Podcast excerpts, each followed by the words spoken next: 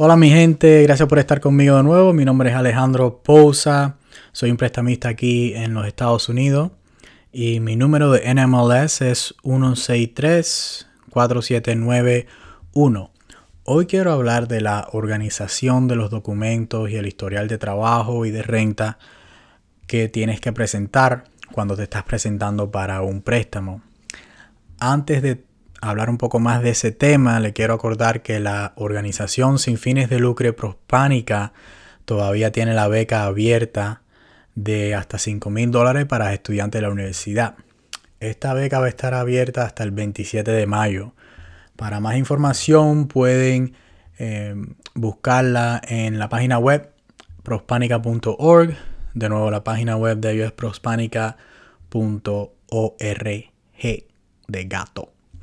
Ok, ahora vamos a hablar de la organización de la que estamos hablando. Cuando vas a aplicar para un préstamo, el prestamista te va a preguntar por los últimos dos años de trabajo y los últimos dos años de, historial de renta.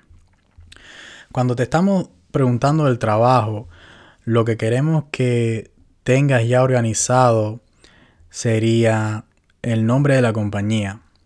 Y aquí quiero hablar de algo no sé ustedes, pero nosotros los hispanos, y me incluyo yo ahí también, por alguna razón le ponemos el nombre de la cosa que estamos haciendo. Por ejemplo, cuando yo tenía 17 años, eh, yo trabajaba para una factoría que se que hacíamos CD, eh, empacábamos CD, juegos, eh, cosas así. Eh, trabajaba de 7 a 7. Y tú me puedes matar que yo no, yo no me acuerdo el nombre de esa compañía. Bueno, de esto es lo que estoy hablando. Si tú estás trabajando para una compañía así, lo primero que necesitamos es el nombre de la compañía. trabajas para Amazon, JBS, Swift, eh, cualquiera que sea el nombre de la compañía. También vamos a necesitar tu posición, que es lo que tú haces. ¿no? Y la fecha que trabajaste, el principio y cuando terminaste de trabajar.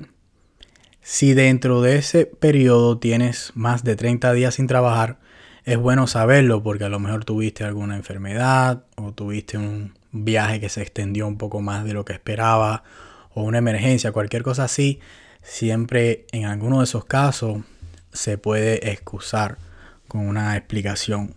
Pero es mejor saberlo antes de ya estar en el proceso de la compra de la casa. Es muy importante que también tengan el nombre de la persona de recursos humanos y el número de teléfono cómo poner, o cómo ponernos en contacto con esta persona. En la mayoría de los casos hay una compañía de tercera parte que no tiene nada que ver ni con el banco ni con la compañía donde trabajas que va a verificar tu empleo. Y con esa persona es la con la que van a hablar. Disculpe. Y si trabajas para una compañía eh, de empleo temporal, la información de ambos lugares son necesarias.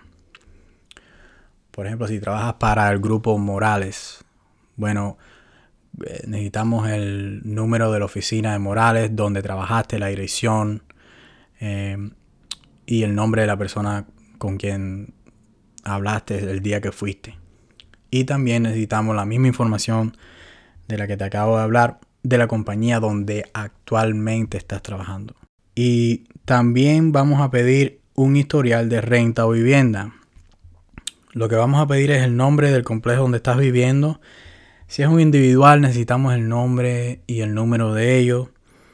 Em, y si es un complejo necesitamos el nombre del manager y el número de cómo ponernos en contacto con ellos una compañía de tercera parte también se va a verificar esta información y se van a poner en contacto con ellos también. Y lo que van a estar viendo es la fecha de cuando viviste ahí, cuando te fuiste. Todo esto se puede tomar como un estimado que tú nos das al principio del proceso. Pero estas compañía de tercera parte que no tienen nada que ver con el banco van a estar verificando la fecha y la información que tú diste y la van a comparar. Y tenemos que estar lo más exacto posible para que su préstamo sea un poco más fácil de transaccionar. Ok, con cualquier pregunta me pueden llamar. Mi número es el 502-309-4772. De nuevo, mi número es el 502-309-4772. Me pueden encontrar también en todas las redes sociales. Es mi nombre, Alejandro Pousa en Facebook y en Instagram es Alejandro Pousa también. Antes que se me olvide, también voy a estar haciendo un taller para compradores de primera vez con Transamerica, con Marta Puche y María Puche. Es el 18 de mayo aquí en Louisville, Kentucky. Bueno, muchas gracias. Más información eh, va a salir la semana que viene. Que tengan una buena semana.